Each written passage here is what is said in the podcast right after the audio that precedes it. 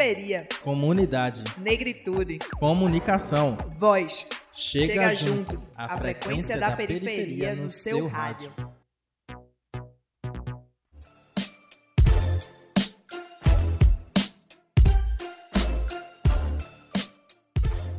Fala meu povo, eu sou Malu Oliveira e tá começando agora o programa Chega Junto. E eu sou Iveson Henrique e hoje a gente vai falar sobre a criminalização da LGBTfobia e sua classificação na lei de racismo. Vixe, Iveson, que tema gigante. Vamos por partes, porque até eu quero entender melhor esse rolê todo aí. Tá bom então, vamos por partes que é para não confundir. Em junho de 2012, a Aliança Nacional LGBT, que é um grupo da sociedade civil que luta pelos direitos da população LGBT, abriu um mandado de injunção contra o Congresso Nacional. O mandado de injunção 4733. Um mandado de injunção é uma ferramenta ou recurso que pode ser usado por qualquer pessoa, física ou jurídica, que se sinta prejudicada por falta de alguma norma ou lei e que tenha sua liberdade, seus direitos e suas garantias constitucionais prejudicadas. Isso significa que a Aliança LGBT processou o Congresso no Supremo Tribunal Federal por não ter uma lei específica de combate à LGBTfobia. LGBTfobia é toda e qualquer violência contra pessoas lésbicas, gays, bissexuais, transexuais e transgêneros. E violência não é necessariamente física, tá? Xingamento, perseguições, discriminação, tudo isso é violência também. Em conjunto com esse mandado de injunção, o Partido Popular Socialista, o PPS, encaminhou em 2018 uma ação direta de inconstitucionalidade por omissão vulgarmente conhecida como ADO 26. Além de responsabilizar o Congresso pela omissão, a ADO 26 também pede que a criminalização da LGBTfobia seja enquadrada na lei de racismo. A lei de racismo existe há quase 30 anos na Constituição brasileira. Essa lei determina pena inafiançável para os crimes resultantes de discriminação ou preconceito de raça, cor, etnia, religião ou procedência nacional. E a tentativa de enquadrar a LGBTfobia na lei de racismo não é novidade. Um texto parecido surgiu também no projeto de lei 122, que tramitou pela Câmara em 2006, apresentado pela deputada Yara Bernardi, do Partido dos Trabalhadores, o PT. Mas o texto acabou sendo arquivado no Senado. E às vésperas do STF retomar o julgamento de criminalização da LGBTfobia, a Comissão de Constituição e Justiça, CCJ, do Senado aprovou a Lei 672, que equipara o crime de LGBTfobia ao de racismo, exceto em tempos religiosos. A gente sabe da emergência em se criar uma lei que julgue o crime de ódio contra pessoas LGBTs. Nós somos o país que mais mata pessoas LGBTs no mundo. A cada 19 horas, uma pessoa LGBT é assassinada no Brasil. A expectativa de vida de pessoas transexuais e travestis no país é de 35 anos. Mas a gente também sabe que menos de 30% das vítimas de racismo no Brasil vencem os casos juridicamente. Temos a terceira maior população carcerária do mundo, com mais de 700 mil pessoas presas e mais de 60 delas são negras. O que a gente vai tentar entender no programa de hoje é o que muda com a aprovação dessa lei para a população negra e para a população LGBT. Chega junto a frequência da periferia no seu rádio. E aqui na mesa temos o Eliel Silva, advogado do Gajop, membro do colegiado do Movimento Negro Evangélico aqui de Recife. Temos Sérgio Pessoa, vice-presidente da Comissão de Diversidade Sexual e de Gênero da OAB Pernambuco. Galera, é um prazer ter vocês aqui. Muito obrigado por receberem o convite. E a gente queria conversar um pouquinho sobre a equiparação do, do crime de LGBTfobia à lei de racismo. Tá, Eliel, tu pode começar falando um pouquinho sobre as diferenças entre injúria racial, racismo e discriminação? Então, bom dia a todo mundo, a todos e a todas aí que estão escutando. É, o, a diferença do tipo penal entre injúria racial e racismo, que muita gente confunde, é o seguinte: o racismo ele é baseado na Lei Caô, né, que é a primeira tipificação tipificação que protege a minoria negra, né, negros e negras no país. E a diferença basicamente dela, de, de, desses tipos penais, eu vou tentar ser bem didático, é que o racismo ele abrange uma coletividade, né? E na, na perspectiva do na, perspe, na perspectiva jurídica, ele é colocado como ação penal pública incondicionada. O que quer dizer isso? qualquer pessoa que vá sofrer a ofensa ou quem não sofreu essa ofensa diretamente pode fazer a denúncia e pode ser enquadrar, é, pode ser colocado na delegacia para oferecer essa representação penal. Ou seja, se eu sofro alguma perspectiva de racismo, se alguém me impede de entrar em um banco, alguma instituição, escola, em razão da minha cor, em razão da minha, em razão da minha etnia, em razão da minha origem, essa eu posso chegar na delegacia e, e, e, colocar essa situação como racismo, ou qualquer pessoa da coletividade que presenciou esse fato pode fazer a denúncia. Na questão da injúria racial, é, o artigo 140, parágrafo 3 do Código Penal diz assim: que a injúria é praticada contra uma pessoa usando elementos de sua raça, cor, etnia, religião ou origem, pena, multa de prisão de 1 a 3 anos mas aí qual é a diferença? Vai que vai requerer uma, uma questão individual, né? Por exemplo, o agressor, a pessoa que é, transcorreu as palavras para mim, é o que a gente chama de elemento subjetivo. O, o, delegado ele tem que identificar na situação, por isso que há essa, essa grande crise, né? Do que foi injúria racial, do que foi racismo. Mas, por exemplo, quando alguém quer praticar uma injúria racial, ela diz assim: Ah, Eliel, você é um macaco. Eliel, você é um negro fedido por exemplo. Então ela está usando, querendo me ofender individualmente e não necessariamente a coletividade. Para quem não, para quem não conhece, poderia ser colocado assim: geralmente a injúria racial, ela vai ser uma preliminar, digamos assim, de um racismo mais estrutural. Mas juridicamente é basicamente isso. Você tem que diferenciar da coletividade e da individualização, né? O, a lei do racismo ela, ela é impre, imprescritível e inafiançável, né? O que quer dizer isso? Imprescritível. Você não tem um tempo determinado para requerer os seus direitos, né? Para responsabilizar a pessoa que foi racista penalmente.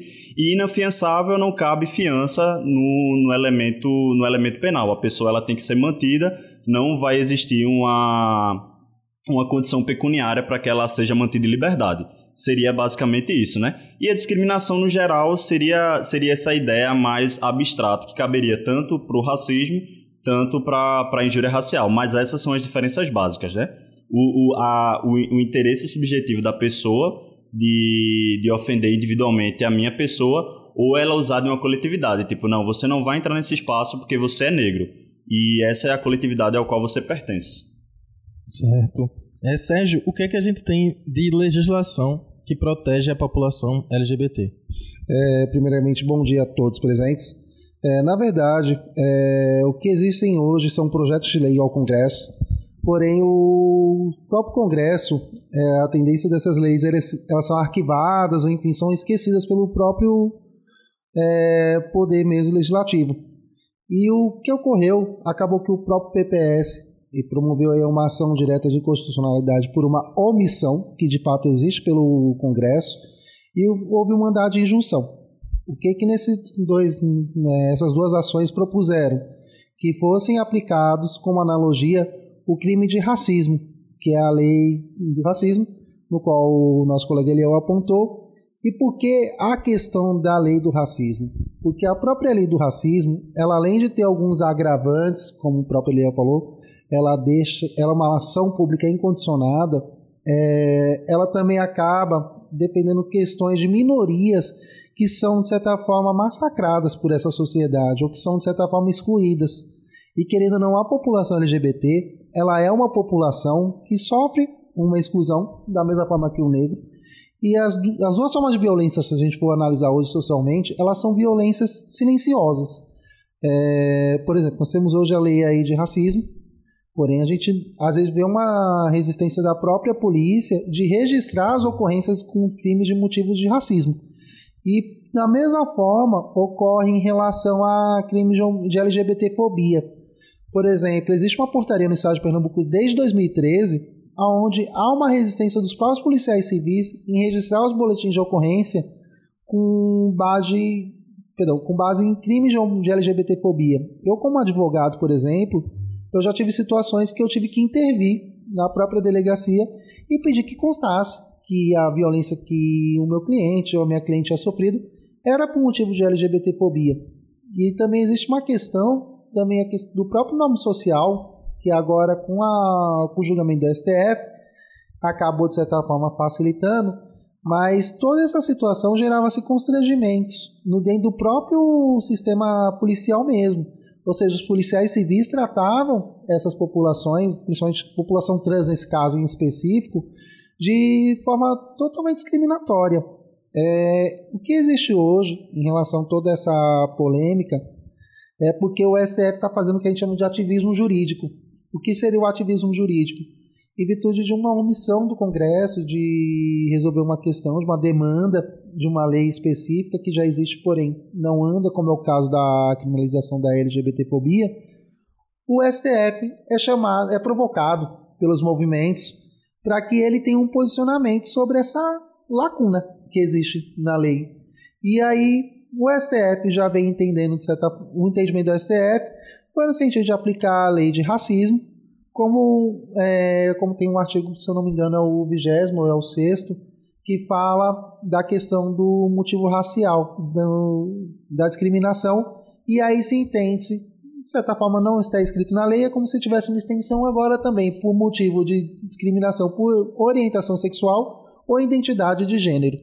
Falando de forma bem leiga agora, é como se a Aliança Nacional LGBT tivesse meio que entrado uma ação contra o próprio Congresso, porque ele não tinha uma lei que protegesse essa população, né? Porque, pelo que eu li, é, são coisas diferentes o que o PPS é, enviou para o STF, apesar de ser uma coisa conjunta, o que a Aliança enviou e o que o PPS enviou, tipo a OD e o, de, o mandado de injunção.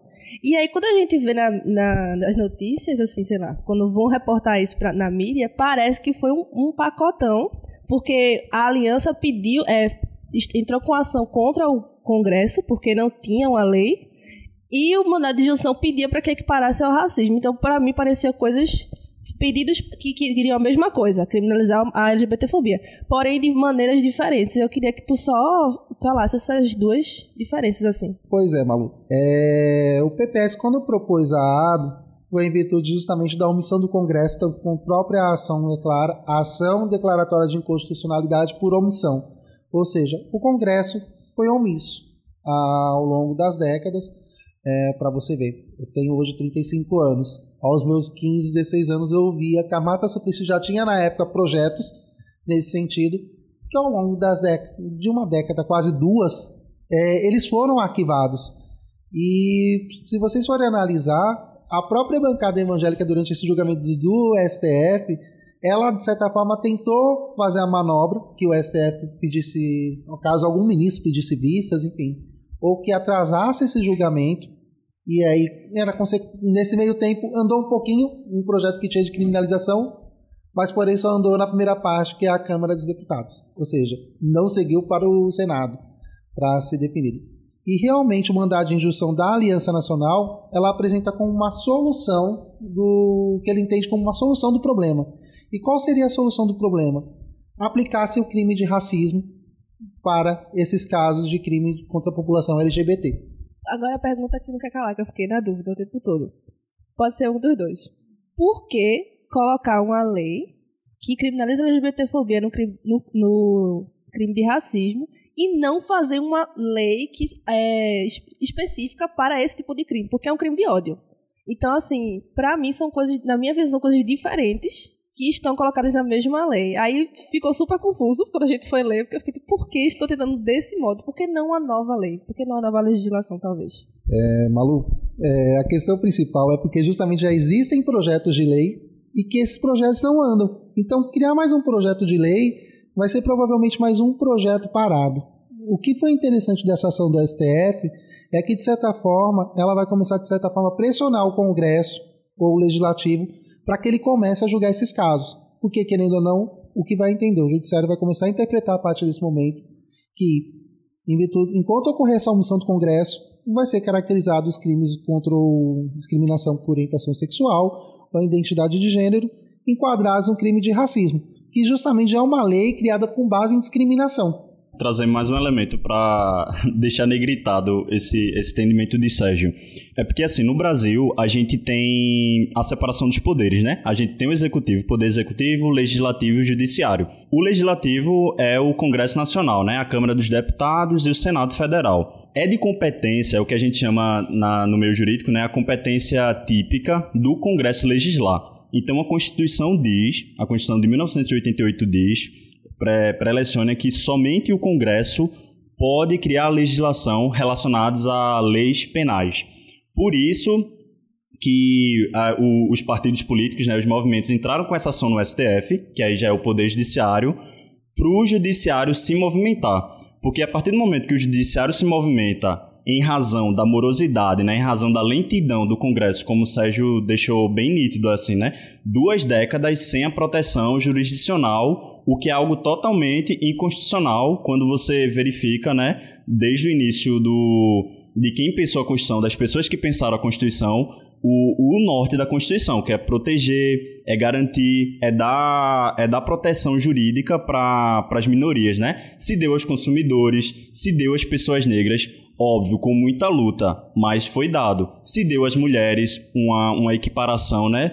É, e aqui eu falo de não na vida real, né? Não na vida, é, na realidade fática das coisas, mas no, mas no texto constitucional.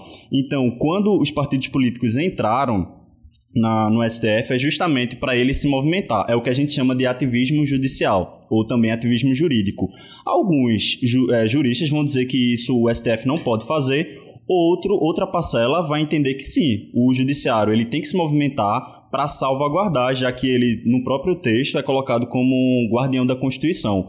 Então, não foi acrescentado nenhuma palavra na lei do racismo, né? A lei do racismo é, 77, 16 de 89 fala, né? Se você praticar diferenciação em relação a cor, raça, é, etnia, religião e procedência nacional, não foi acrescentado mas foi se dado uma interpretação progressiva, né? A própria ministra Rosa Weber, ela coloca esse termo, uma interpretação progressiva para abarcar essa, esse tipo de discriminação.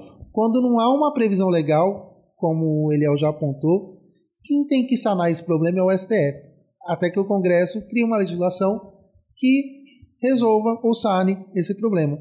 E aí, qual foi a solução que a Aliança Nacional entendeu juridicamente falando?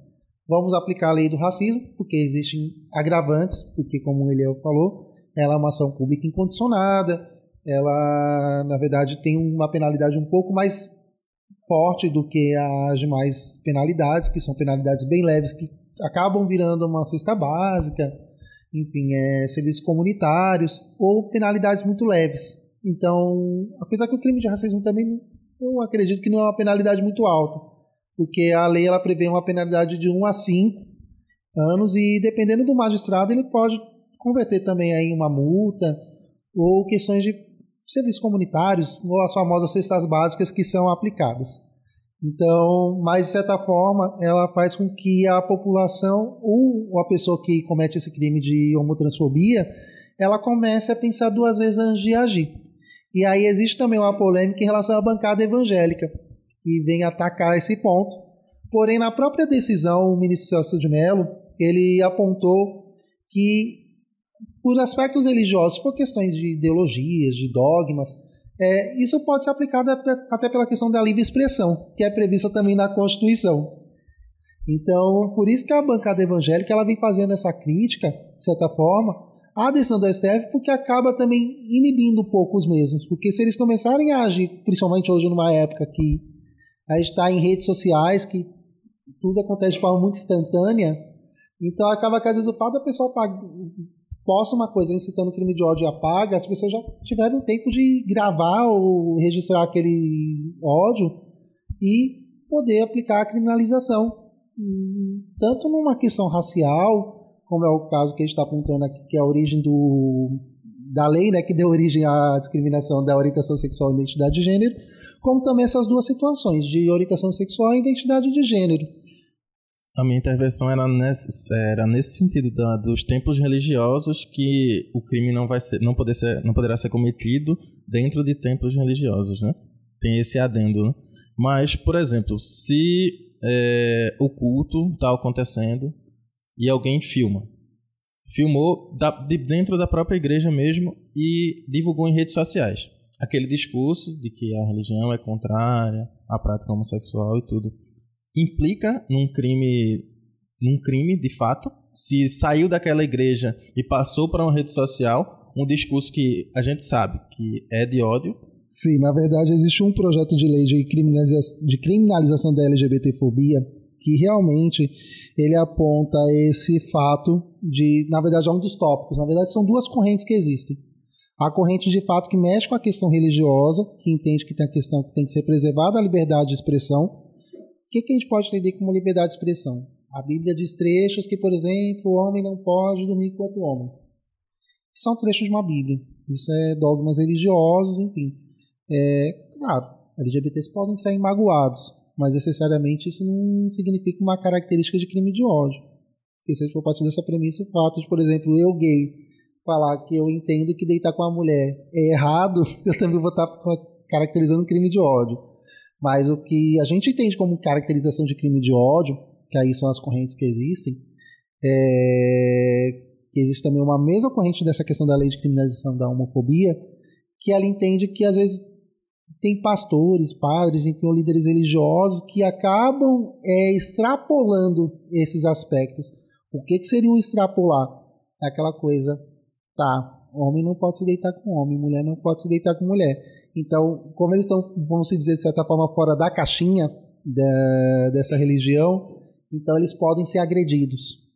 Então, isso, na verdade, eu acho que são contextos históricos, como os judeus sofreram ao longo da, do tempo, até mesmo a população negra, que logo no começo, é, um dos critérios que era até a aplicação aí de escravatura, como já tinha discutido aqui com o colega Eliel, é da questão da própria igreja alegar que os negros não tinham alma, e aí aplicasse o critério de, de escravizá-los.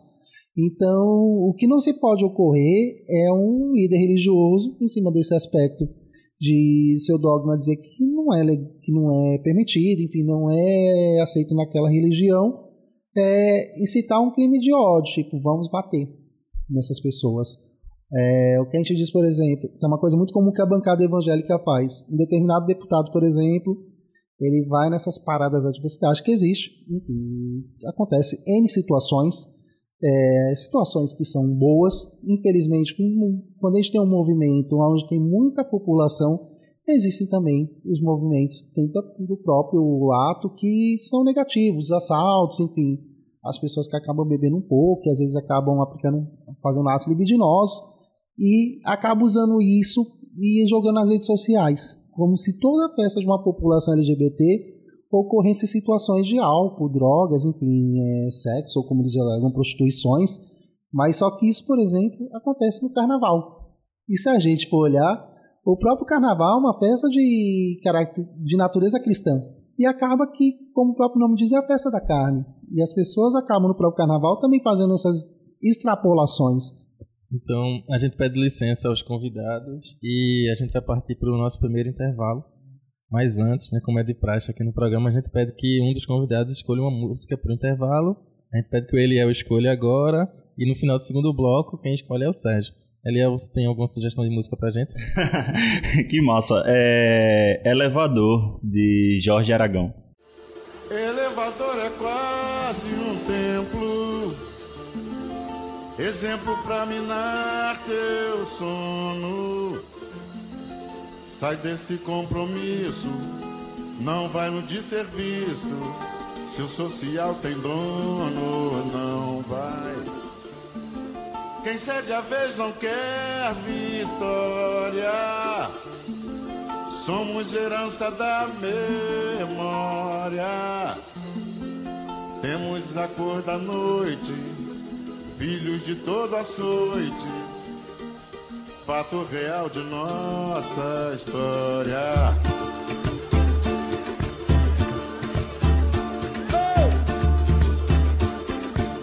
Se preto de alma branca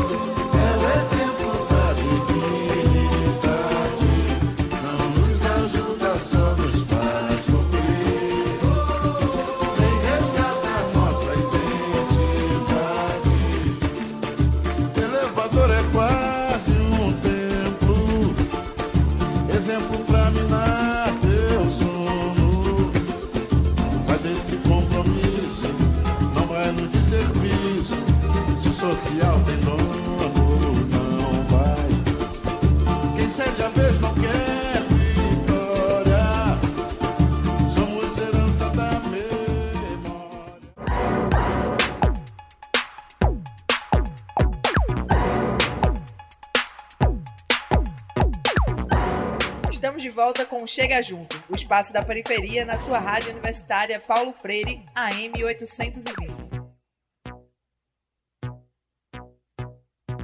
Estamos de volta com Chega Junto. No segundo bloco, a gente está aqui na Rua do Sossego, no bairro da Boa Vista, na sede do GAJOP, que é o Gabinete de Assessoria Jurídica às Organizações Populares. Inclusive, a gente agradece ao GAJOP a sessão do espaço para a realização dessa entrevista.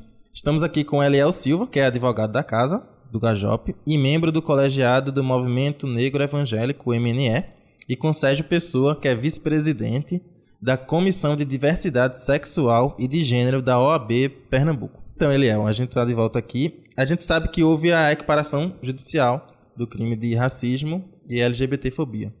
Isso tem alguma implicação na luta antirracista? Ó, oh, de maneira prática, era o que a gente estava discutindo aqui, eu estava conversando com o Sérgio. Na, na questão prática, a, a possibilidade é que existam grandes dificuldades de você enquadrar o crime de LGBTfobia na prática. Assim como acontece com racismo e com a injúria racial. Por quê? Porque não há sensibilização das instituições. Por exemplo, mesmo é, estando no texto normativo que é crime, que é inafiançável, que é imprescritível, é, quando você chega na delegacia, quando alguém sofre um racismo, seja de maneira é, real ou racismo de forma cibernética, quando ele chega, ele ou ela chega na delegacia, tem a problemática do delegado, ou do perito, ou do policial, ele ser sensível e entender do texto normativo. Isso que eu estou falando pode ser absurdo, mas é o que acontece na prática. Muitas vezes a pessoa sofreu um ato de racismo, de fato, e o delegado ou o perito entende que foi injúria racial.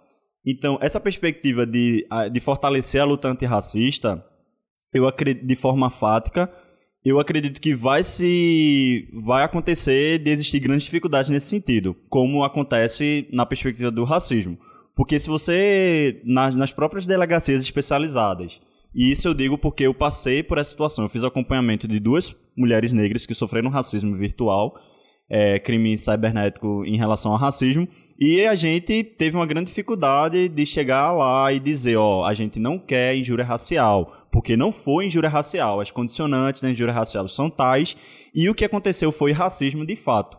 Então ela precisou ir acompanhada de um advogado, eu precisei fazer toda uma de narrativa antirracista nesse sentido, porque era para o profissional que vai receber as pessoas é, que são violentadas já ter isso interiorizado dentro de si. Então eu acredito assim que vai, vai ter que se passar por essa perspectiva de sensibilização das instituições, não só da polícia, mas do Ministério Público, do Judiciário. O Brasil, é, existem poucas condenações em território nacional relacionadas a racismo, por exemplo. E aí a gente se pergunta, é porque não há racismo? É porque as denúncias não chegam? Ou porque as instituições não estão sensíveis a isso? Então eu acredito que da mesma forma vai acontecer dos crimes relacionados a LGBT LGBTfobia. Então acho que é muito nesse sentido. É, como Eliel já apontou, realmente o que a gente percebe é que a população negra, principalmente também na própria, nessas próprias letrinhas que a gente chama, os LGBTs, eles sofrem um preconceito muito maior, por exemplo, do que o gay branco. Por exemplo, a gente verifica hoje que numa linha de pessoas suscetíveis a ataques aos LGBTs, é, o, por exemplo, as gay, os gays e as lésbicas é, de origem nobres, enfim, características europeias ou caucasianas, escandinavas, enfim, é, elas têm uma tendência de sofrer uma violência muito menor, até também por um conjunto de fatores. Vão morar em bairros nobres, é, não vão morar em áreas periféricas, como por exemplo acaba acontecendo com a população negra, que aí é todo um contexto histórico, infelizmente, após o fim da escravatura, que teve essa abolição. A população negra foi jogada para os guetos, e para as periferias. E aí acaba também que essa população LGBT também, ela acaba sofrendo essa consequência. O Brasil, ao longo dos anos, é, é o país que mais mata transexuais no mundo. Já existem pesquisas também no sentido de que um gay que é rejeitado pela família ou pela sociedade, o índice de suicídio, de ter uma tendência a suicídio é seis vezes maior. Então, se a gente. E essa tendência suicida ela é uma consequência da própria discriminação por orientação sexual, identidade de gênero. É, se a gente for apontar mais e mais aprofundado ao tema, por exemplo, É, 90% das transexuais hoje, ou dos transexuais, eles convivem, é, eles acabam se prostituindo. E a questão é, eles prostituem por quê? Será que é porque eles querem estar na mesma situação? Eu sou advogado trabalhista e eu brinco que a prostituição é uma profissão que merecia ganhar adicional de periculosidade. Porque estar na rua ao longo da noite, é, correndo o risco de ser assaltado, levar um tiro, e até mesmo ser agredido pelo próprio cliente, é uma condição que caracteriza uma periculosidade. Porém, como são profissionais autônomos, em sua grande maioria, infelizmente não é complicado prever, ter essa previsão legal.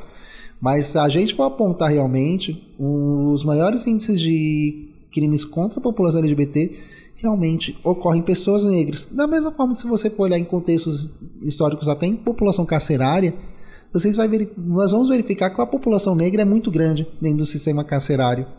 É, nós temos um caso aqui da militância de Pernambuco, de uma militante chamada Maria Clara de Sena, que era uma agente sócio. Ela, na verdade, era uma. Ela fazia serviço social, ela era assistente social. Ela acompanhava o sistema carcerário, acompanhou por várias ONGs, até mesmo do, dentro do próprio estado de Pernambuco. E qual foi a consequência disso? Ela começou a ser ameaçada por um agente penitenciário. Ela teve que fugir para o Canadá, teve que pedir asilo político, deu a sorte do Canadá acolher esse pedido de asilo político Porém, qual é a consequência, o preço que ela pagou? Nunca mais provavelmente vai poder pisar o pé dentro do seu próprio país, da sua própria nação. Assim, voltando à pergunta que Iveson fez, é, eu queria ponderar também que, por exemplo, a luta antirracista hoje ela é encarada também como uma luta do desencarceramento, né? Então, por exemplo, eu nunca, vê, eu nunca vou ver é, o direito penal como a melhor opção. E quais seriam as outras alternativas, né, em relação à criminalização? E aí eu fico nesse lugar, né? Porque eu sou a favor de que se exista realmente um tipo penal para a criminalização do racismo, mas eu também pondero porque eu sei quais são as pessoas. Isso pode parecer contraditório, mas assim, hoje no Brasil a maioria da população da, da população carcerária é negra, né?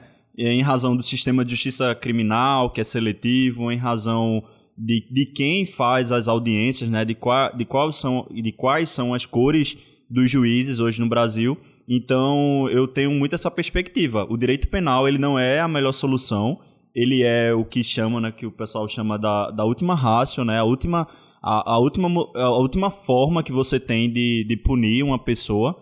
E, mas ele não é a melhor solução. Então, acredito que também a gente é, deve ficar nesse lugar de reflexão Tipo, eu estou criminalizando, mas será que criminalizar eu tendo a terceira maior massa populacional carcerária do mundo, só perdendo para os Estados Unidos e Rússia, é a solução?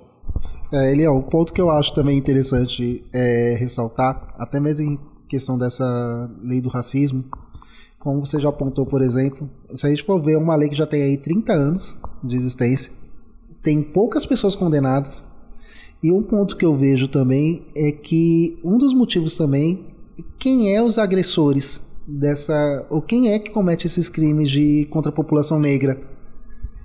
E aí entra a questão que você falou do judiciário. Quantos magistrados negros a gente conhece dentro do próprio sistema? Sendo muito sincero, pelo tempo de advocacia que eu tenho, eu só conheço uma magistrada negra até hoje que eu tive audiência. O que eu vejo são pardos, mas assim, são pardos que viveram em ambientes brancos, enfim, não em ambiente de população negra. Então, são famílias já, de certa forma, abastadas, ou que têm um poder aquisitivo que conseguiu que aquela pessoa conseguisse chegar à magistratura. Mas, assim, é, a gente vê uma quantidade muito pequena de magistrados negros dentro do próprio sistema judiciário. E aí também eu acho que a questão da falta de sensibilização que existe até do próprio magistrado é porque às vezes eles não sentem na pele o problema. É uma crítica social, de certa forma, mas assim, às vezes o que eu percebo é que pro magistrado realmente não existe o racismo porque ele não sofre o racismo. Não é ele às vezes que vai entrar numa loja de grife e vai ser confundido, por exemplo, como um funcionário. E às vezes ele não é um funcionário, ele é o consumidor.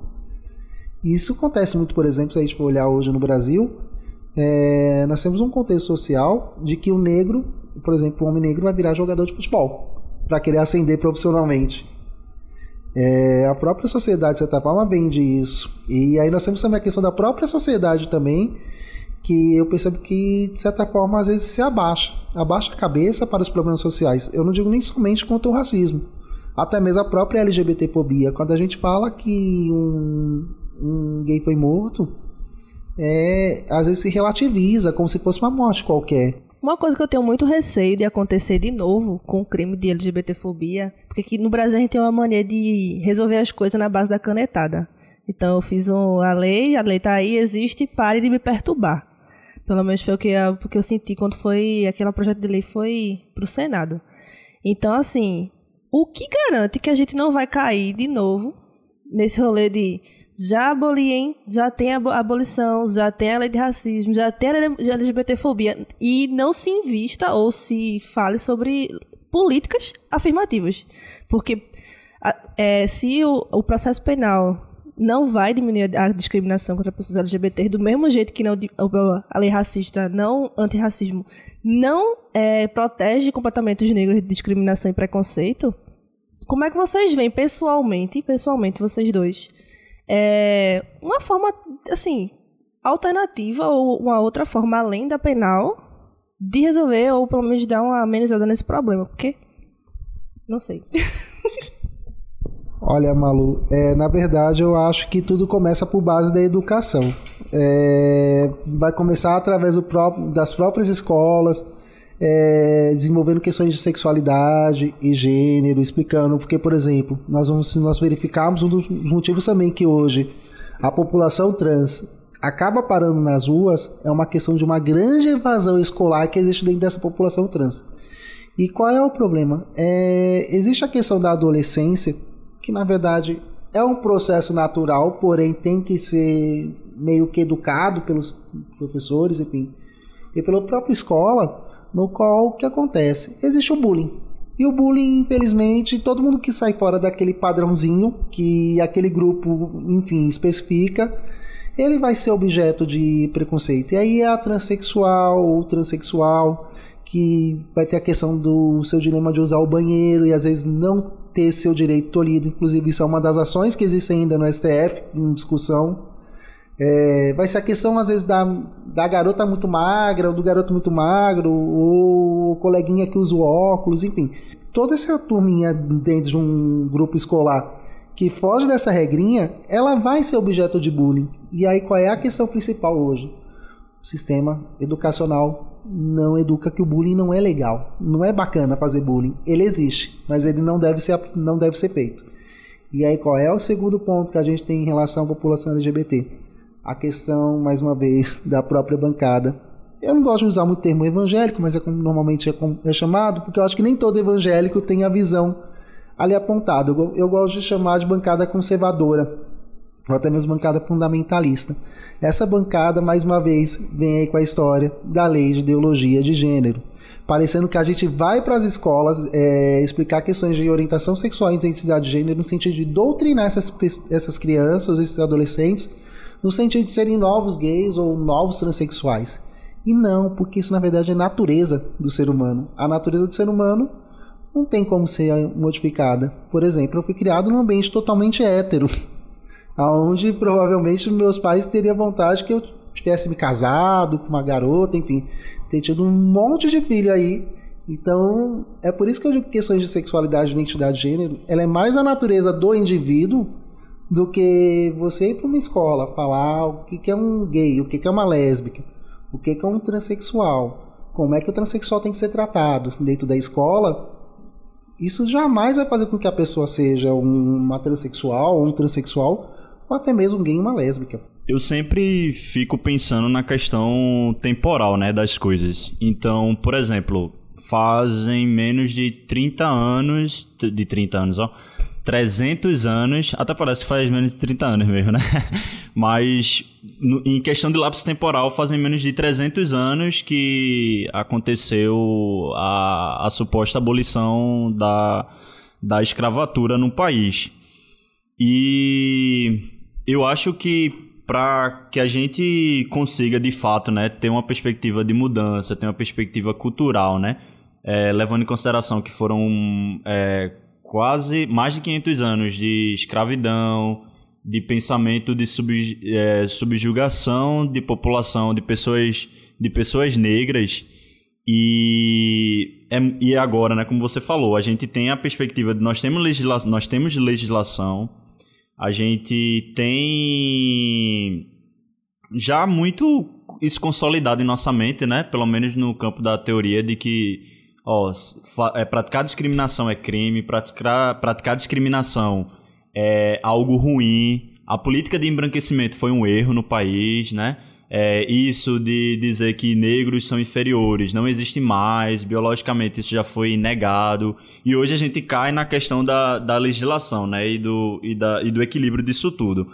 Eu acho que o que falta, como você trouxe na narrativa, é a é efetivação das coisas, né? E já que a gente tem a legislação. Então, a gente tendo legislação, a gente continuar nessa perspectiva de política afirmativa, porque como é que você vai efetivar uma, uma lei uma lei antirracista?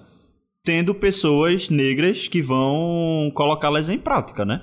Então, por exemplo, política afirmativa dentro, da, dentro das pós-graduações, por exemplo, que é algo que a gente já vem conversando e, e vem pleiteando, né?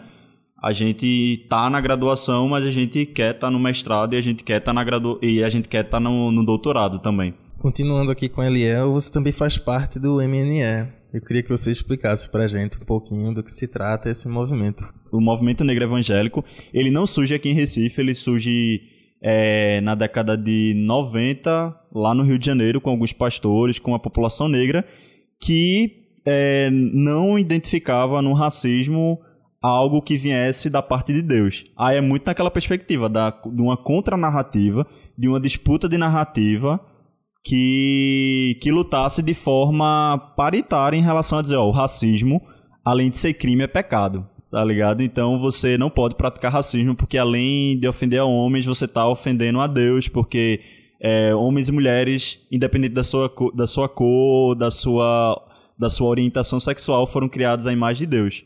Então você não pode. Aí eu já uso o argumento, né? Você não pode ser homofóbico. Você não pode ser racista, por exemplo. Então o movimento é, negro evangélico ele vem para disputar essa narrativa, a princípio dentro das igrejas, das igrejas evangélicas, a, praticando o acolhimento, por exemplo, que é o momento que a gente reúne pessoas de igreja evangélica ou não. Por exemplo, já chegou muita a galera da igreja católica, a galera das de religião de matriz africana para o nosso acolhimento e é um momento de aquilombamento que a gente se senta, a gente conversa, muitas vezes a gente chora, a gente canta junto, a gente se alimenta junto e a gente é um momento de compartilhar muitas dores e um momento de, de ser escutado, de ser ouvido, enfim, e de encaminhar algumas coisas. Então a gente vem tá muito nesse lugar de fazer uma disputa narrativa é, antirracista, é, focada numa teologia preta, inclusive, a gente se baseia muito na, é, nos textos de Ronilson Pacheco, que é um teólogo é, carioca, e a gente está nesse, nesse espaço de fazer uma perspectiva é, evangélica antirracista. Agora para o Sérgio. Você faz parte da Comissão de Diversidade Sexual e de Gênero da OAB é a Ordem dos Advogados do Brasil. Conta um, um pouquinho do teu trabalho lá na comissão. É, primeiro ponto que, que eu acho interessante apontar dessa comissão é que essa comissão é pioneira no Brasil, foi a primeira comissão a ser instituída dentro de uma seccional da OAB a nível nacional, há 10 anos aí. É, qual é o principal trabalho hoje que a gente tem? Trabalha em ambientes acadêmicos, a questão de orientação sexual, identidade de gênero, participar de debates quando são convidados por ONGs, é, atuações, alguns processos jurídicos, algumas demandas, inclusive eu como advogado também é, participo hoje do casamento coletivo LGBT que está tendo aí agora no próximo dia 19. É, a comissão, inclusive, abriu agora um concurso aí de uma chamada de artigos para discutirmos é, para que os advogados ou até os próprios ambientes acadêmicos é, tragam artigos no sentido de discutir questões de diversidade sexual e identidade de gênero. Também promovemos debates ou seminários. É, vamos promover agora em setembro mais um seminário, segundo seminário, sobre essa questão de sexualidade e gênero.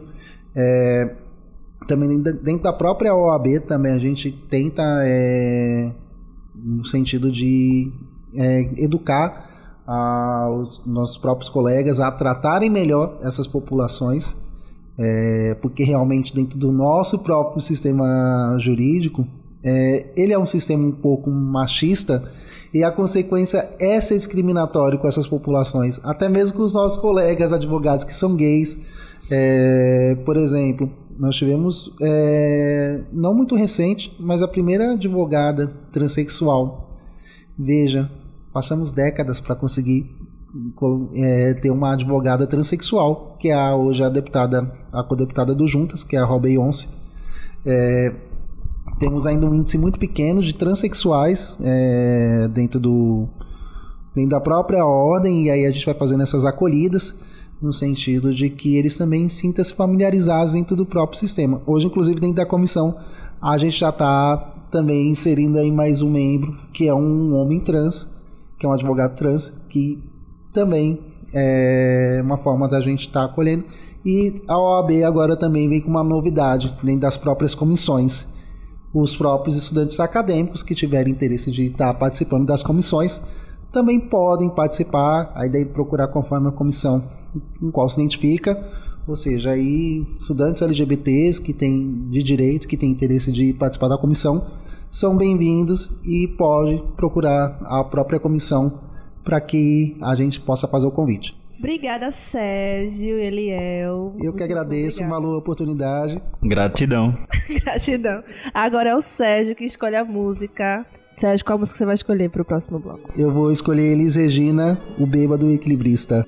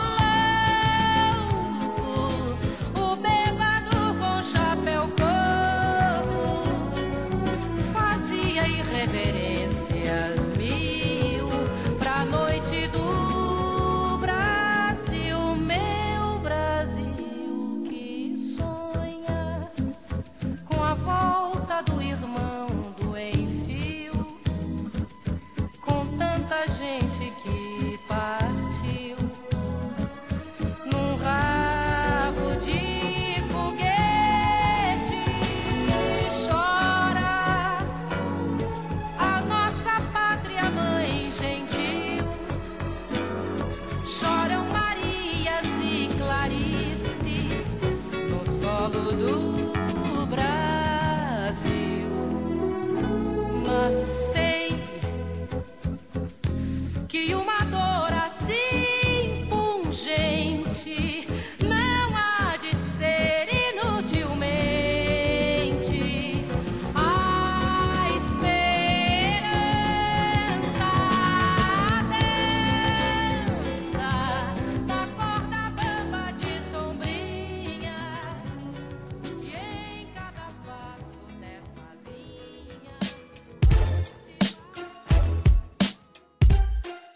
Então, gente, esse foi mais um programa Chega Junto, que é a frequência da periferia aqui na Rádio Paulo Freire.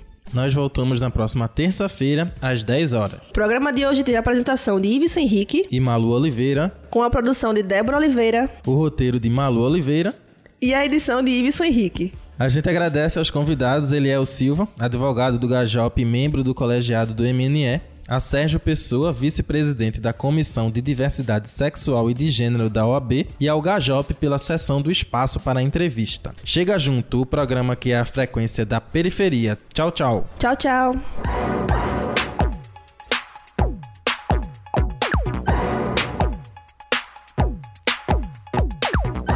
Periferia, Comunidade, negritude, comunicação. voz. Chega, Chega junto, junto, a frequência da periferia no seu rádio.